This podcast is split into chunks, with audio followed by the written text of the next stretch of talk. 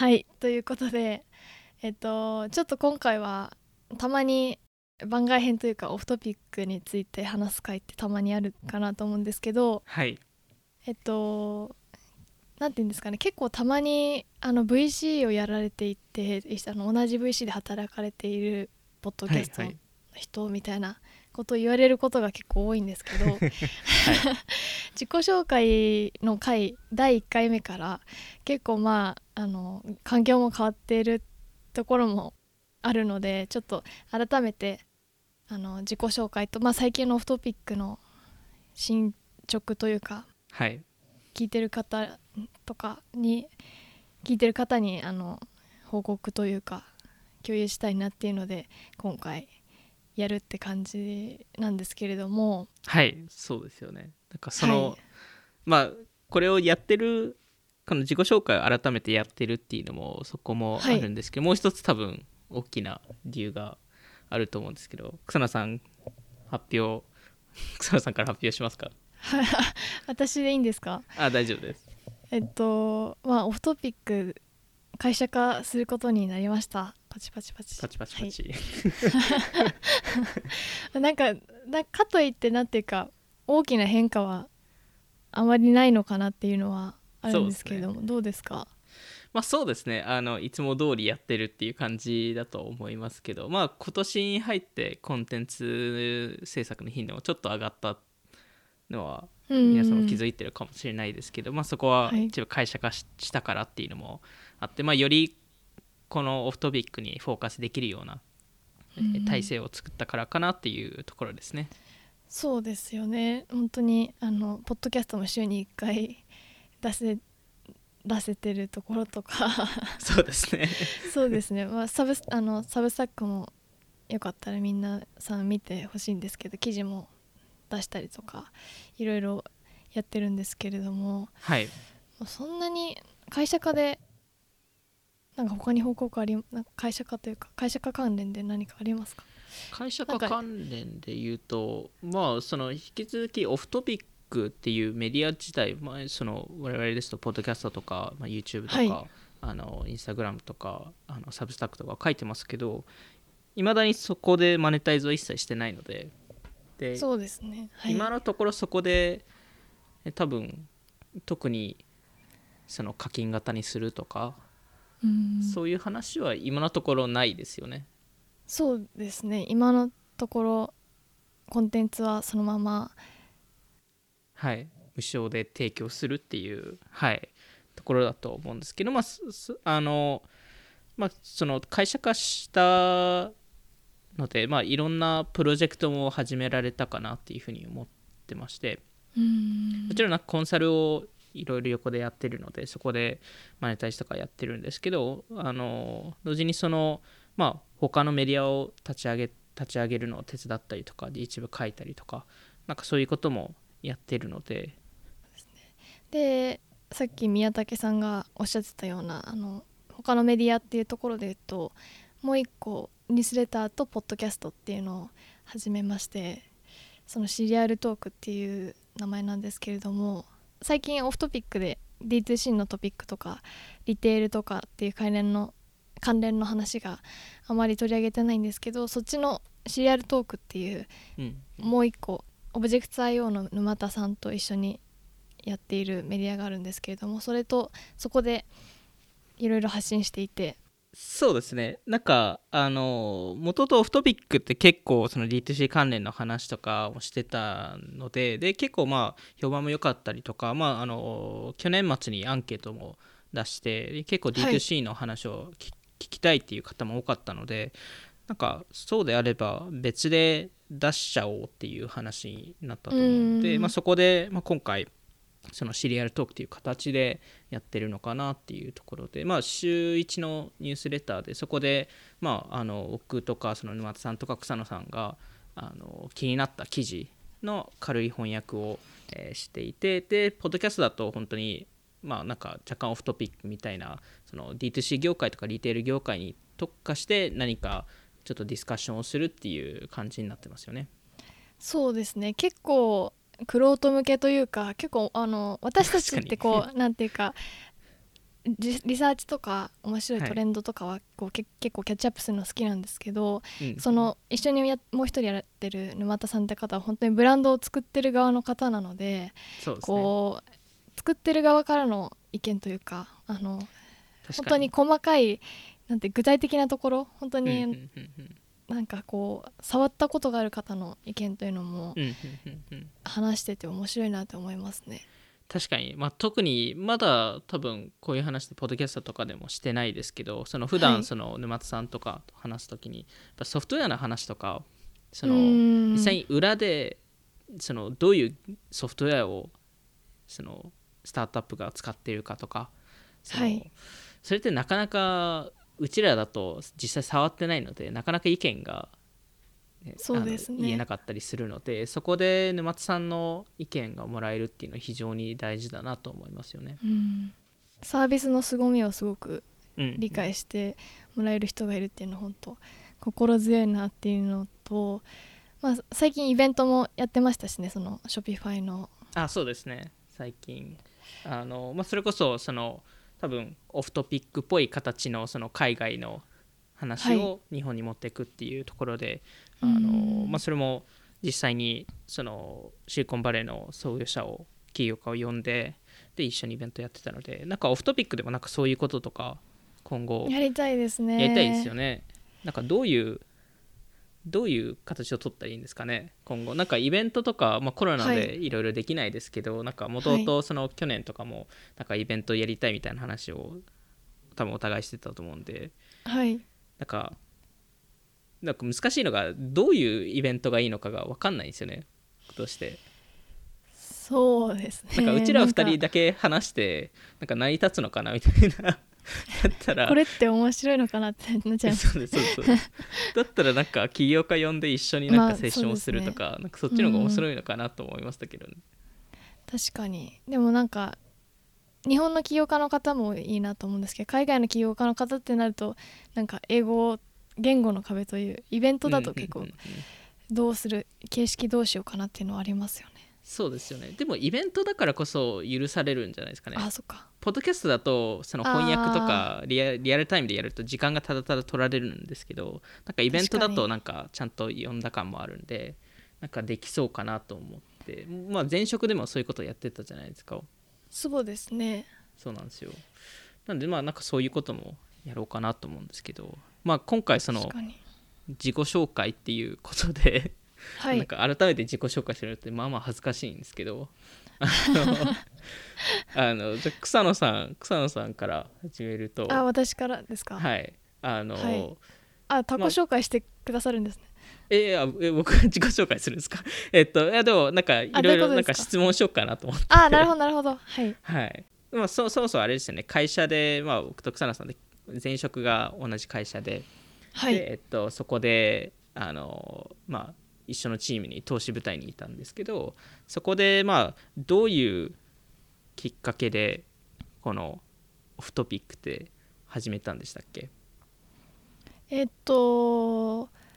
まあなんかもともと私も多分宮崎さんもそうだと思うんですけど音声領域の、まあ、投資としてすごく興味があったっていうところと、うんまあ、つ触ってみたかったっていうところと、うん。まあ、あと一番大きいのはあの日本で海外のスタートアップのスタートアップシーンがあまり伝わってないのかな。なうんなんていうかあなんか情報がたくさんあるので、はい。まあ、伝わってはいるんですけどなんかもう少しリアルタイムで、うんなんかもっとこういう面白いニュースがあるのにっていうのはあってうん。それをなんかもっとディスカッションしたり発信したかったっていうのが多分きっかけかなと思いますね。そうですよね、まあ、そもそもその前職でも結構そのお互いプロダクト好きでもあるのではい。なんかそのまあもちろんビジネスモデルとか戦略の話も話すのは面白いですけどやっぱり単純にこのプロダクト面白いよねっていう結構 C 向けのプロダクトがお互い好きだったっていうのも一つのきっかけかなと思いますよね。確かに。なかなかそうですね。うん、はい でもなんか草野さんで言うとやっぱりあの最初あのインターンとしてはい。デジタルガレージに入ったじゃないですか。はい。でその時にやっぱりすでに自分のブログをやってたわけじゃないですか。はい。その時にい一番最初に草野さんのブログ見た時に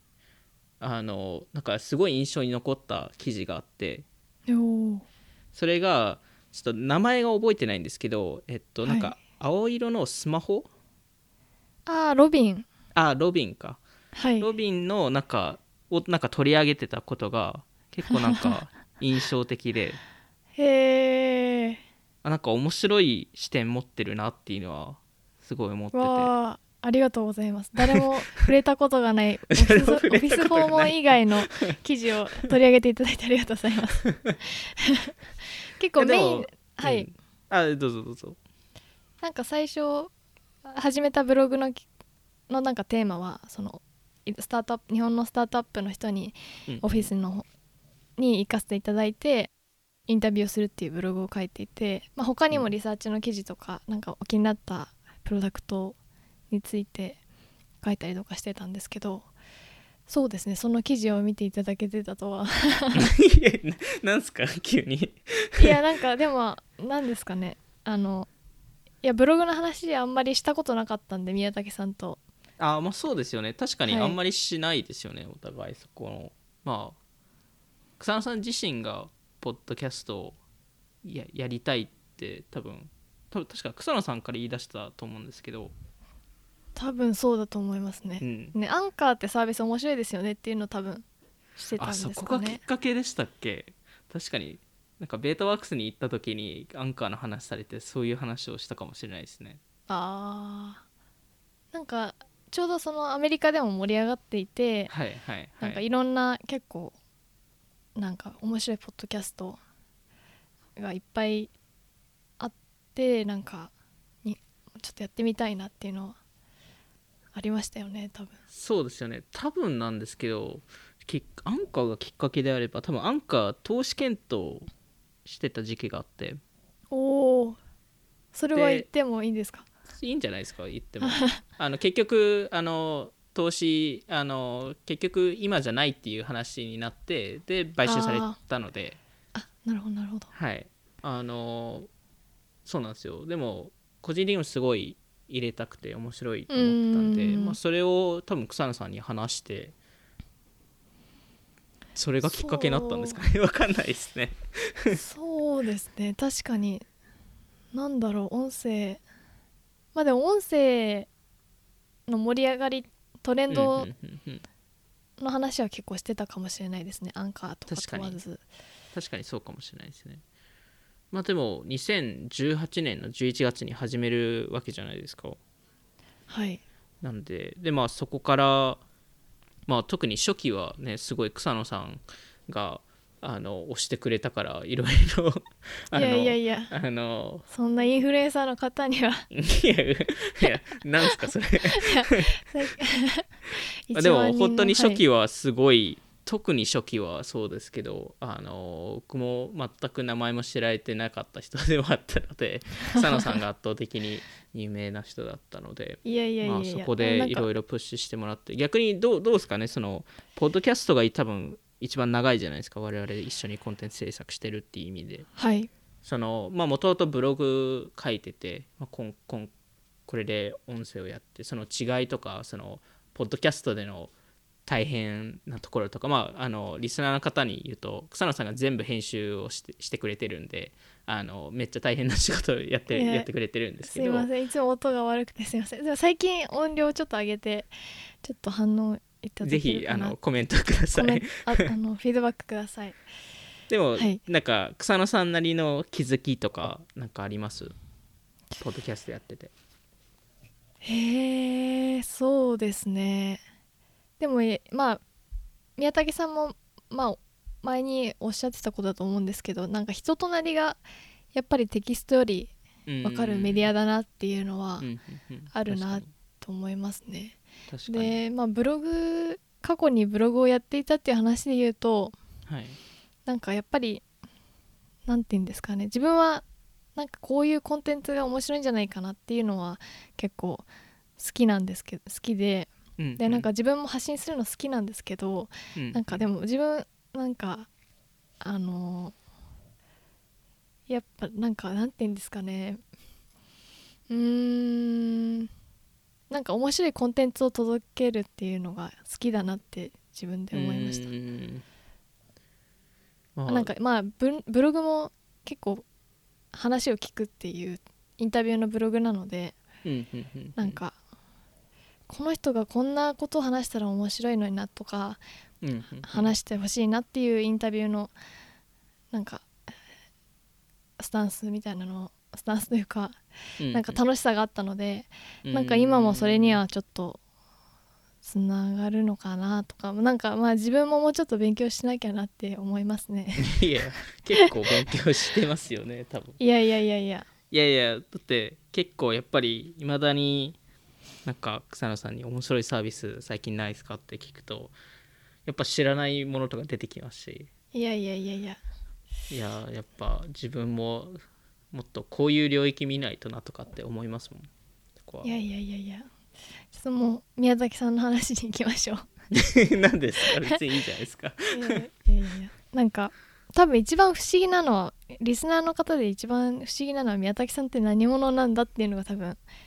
私より。な何者なんですかね？場所じゃないんですかね？場所？ああ宮崎さんアメリカにいらっしゃいますっていう よくあるあるあるの質問あの東京にいます。東京にずっといますね。もう1年間飛んでないですね。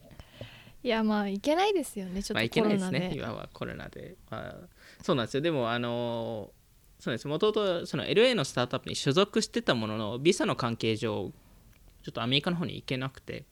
うで、えんっとまあ、出張で去年2回ほどアメリカの方に行ってたんですけど1月2月に。でもやっぱりあの、まあ、ビザの関係上ちょっと日本にいないといけなくて日本にずっといて、まあ、そこでオフトピックのあのコンテンツ制作をしてしてる間に、まあ、思った以上 オフトピックが伸びたっていうのもあって、うん。まあ、今回会社化したみたいな話ですね。なのでその一応 LA のスタートアップは一応、えー辞めて、えーで、えっとうんあのまあ、今オフトピックフルタイムでやってるっていう感じですね。じゃあ会社辞めた時は本当に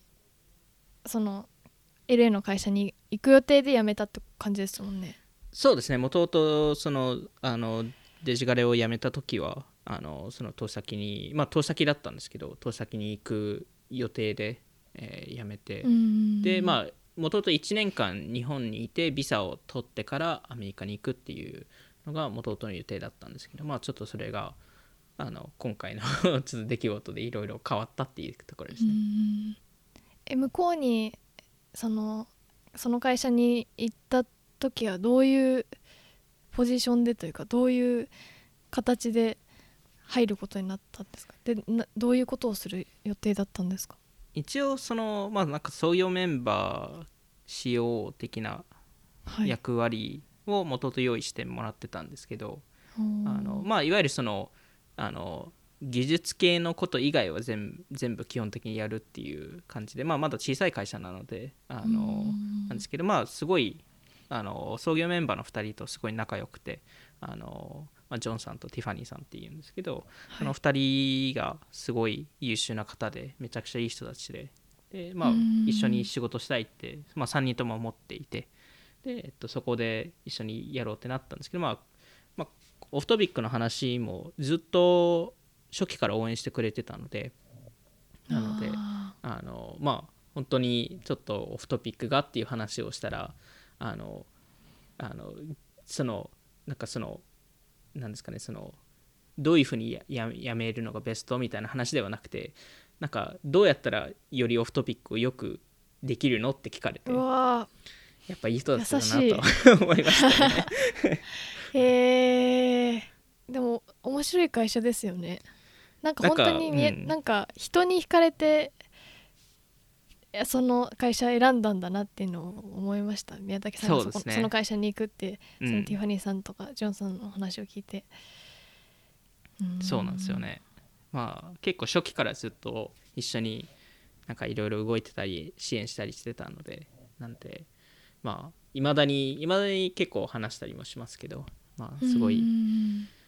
えまあちょっとあの辞めたのは残念なんですけどまあでもいまだ一緒にいろいろ仕事とかなんかいろいろ話はしてるのでいい感じに終わらせたかなと思います。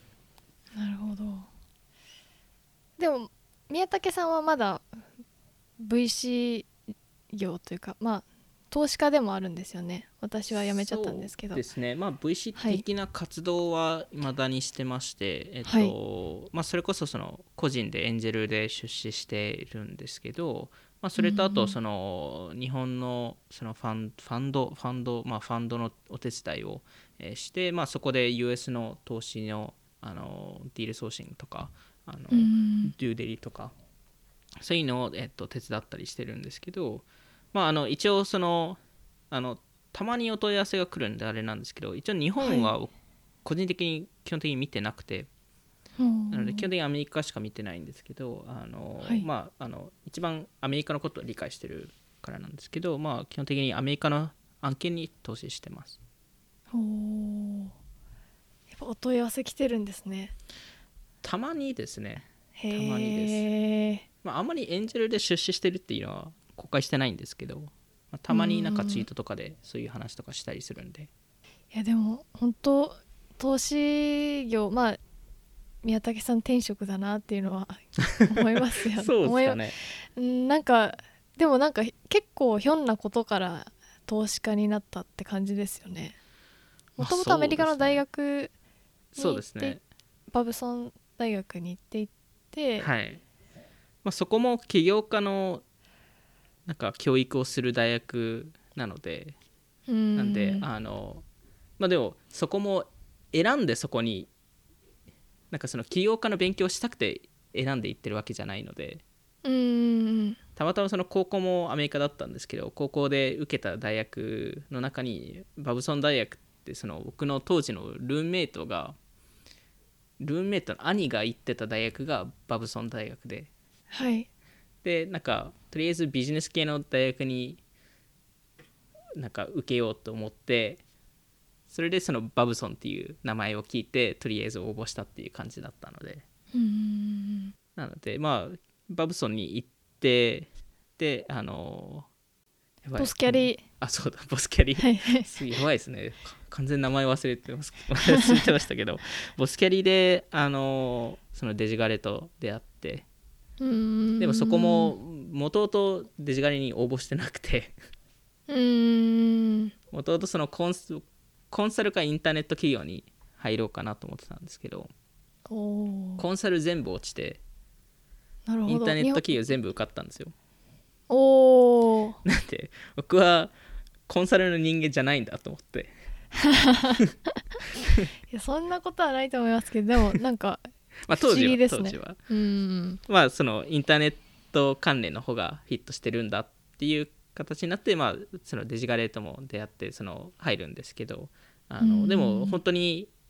その投資をやりたくて別にデジガレに入ったわけではなくてたまたまうん。そのデジガレっていう会社に入った時にそのまあ経歴を見られてそこで投資をやってやってみてくださいっていうのを言われてそこで始め始めたっていう感じですね。へえ。じゃあもしかしたらそのデジガレのもう少し事業部寄りの方になるかもしれなかったっていう。代理店の人にななってたかもしれないです。あまあ、おそらくやめてやめてた気がしますけど。あの単純に僕がそこにそういう代理店とかのカルチャーにヒットしないっていうだけだと思うんですけど、そうですよ。なんかたまたま入ったチームもすごい良くてあのメンバーもすごい良かったのですごいなんかうまくフィットできたかなと思いましたね。もともとなんかこの起業とかカルチャーがあうんうる大学だったっていう話で言うとなんかはいはい。そういうビジネススタートアップとかには興味あったんですか？大学時代。えっと多分34年生の時にようやくなんかちょっと興味持ったぐらいでそのでも本当にスタートアップとかそのシリコンバレー全然知らなくて。ななんかたまたまハーバードでなんかイベントやっててそこに行った時にウーバーのトラビスさんがへえまだ多分ユニコーン成り立ての時とかの時に一度あのまあ成り立てって多分まあね。もしかしたら2000億とか3000億の会社になってたかもしれないんですけどその時に話をなんかス登壇者でスピーカーとしていてその話を聞いたんですけどはい。なんだこの Uber っていうアプリっていう感じだったので あの本当にえっとその本当にアクセラレーターっていう概念も全然知らなかったですしその YC も知らなかったですしあの一応でもその4年生になってそのシャークタンクっていうアメリカのテレビ番組があるんですけどそこで投資の、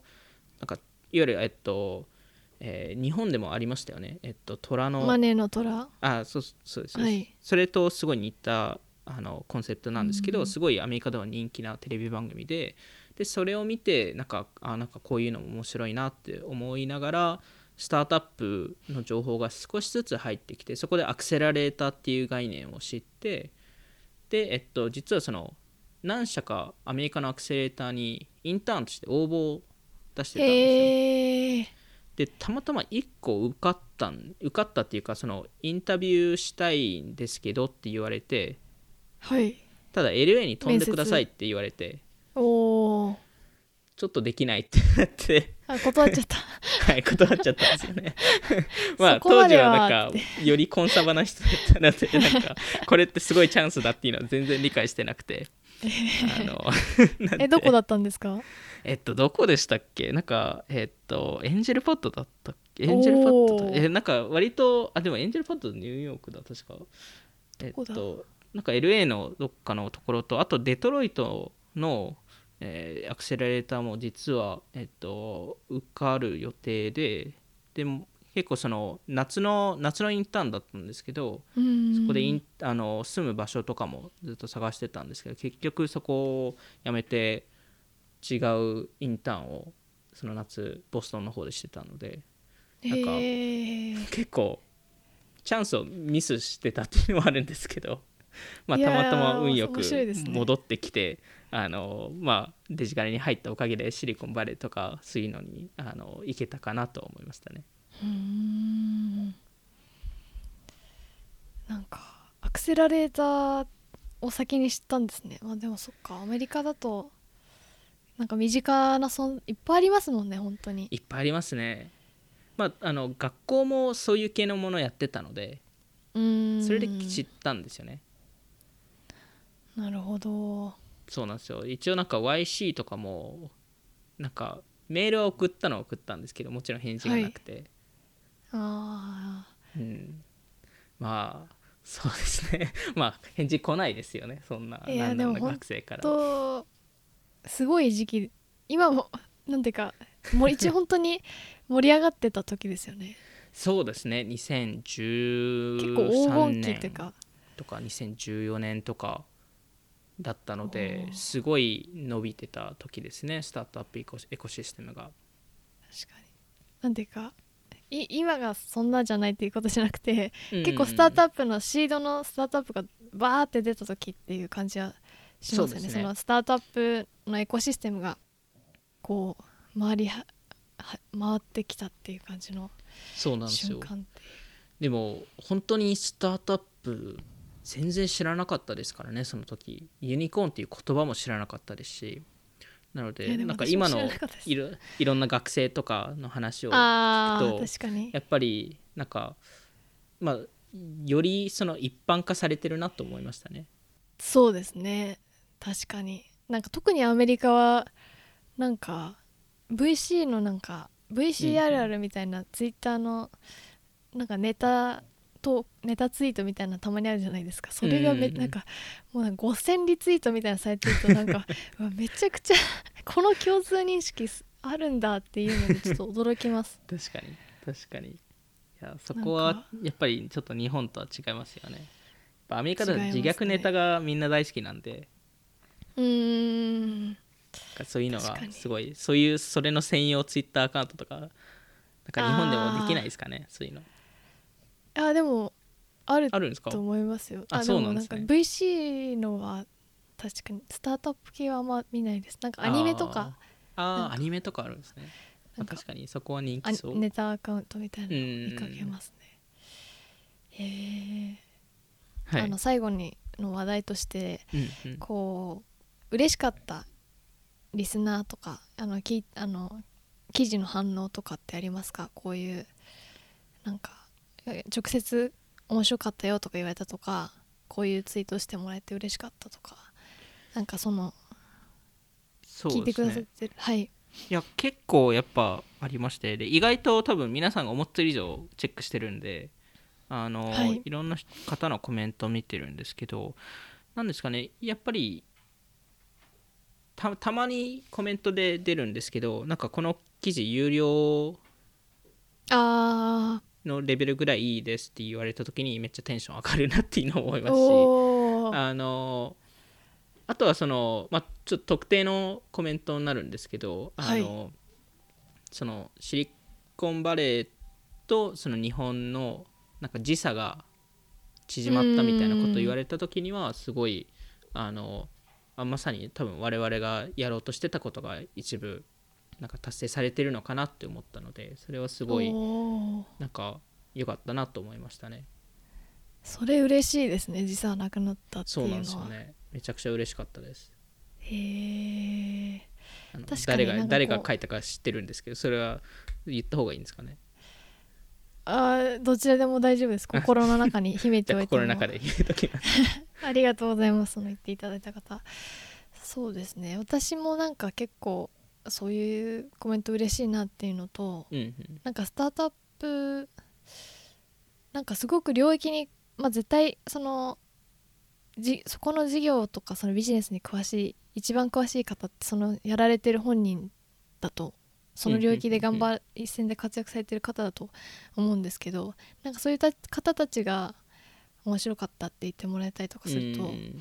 嬉しいなにとかあとなんかスタートアップ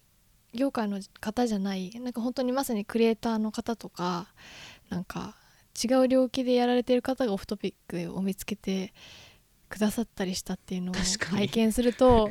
えーそんなみそこまでひなんか見ていただけてるんだっていうのはちょっと結構びっくりしますよね。驚き嬉しいですよね。本当になんかアーティストの方とかなんかはいいろんな方が意外と聞いてくれてすごいびっくりしますよね本当うに、ん。なんかそうですね。なんか全然そのスタートアップ業界の方じゃないか聞いて聞きながらメモしてますみたいなこと言われると あーびっくりしまなんか申し訳ないけど嬉しいっていう。なんていうかもっと概要欄にちゃんと書かないとなって。なんかでも嬉しいですね本当に。いや嬉しいですよね本当に。そういうのはなんでまあ今後も、えなんか、まあ、会社化したんですけどまあ、はい。あの未だにそのそのメディアを今のところマネタイズししない理由の一部としてはそのいいコンテンツを届けたいっていう意味合いもあるので、はい。まあ、いわゆる広告とかなんかそっちのしあの売り上げに頼ってしまうとやっぱりそのクリック数とか PV 数とかそっちにを気にしてしまうのでやはりそこを気にせずに面白いコンテンツをどれだけ見つけて書けるかっていうところにまあ今のところ我々はそこで勝負してるっていう部分もあるのであのはい。それがまあまあ今までのところでできてるかは分かんないですけど、まあ、今後も我々として面白いトピックをどんどん届けたいなと思いますよね。うんうん。そうですね。頑張っていきましょう。頑張っていきましょう。はい。じゃあ今回も聞いていただきありがとうございましたオフトピックでは YouTube やニュースレターでも配信していますので気になった方はオフトピック JP のフォローお願いします。今回の収録は YouTube でも聞くことができます。ではまた次回お会いしましょう。さようなら。さよなら。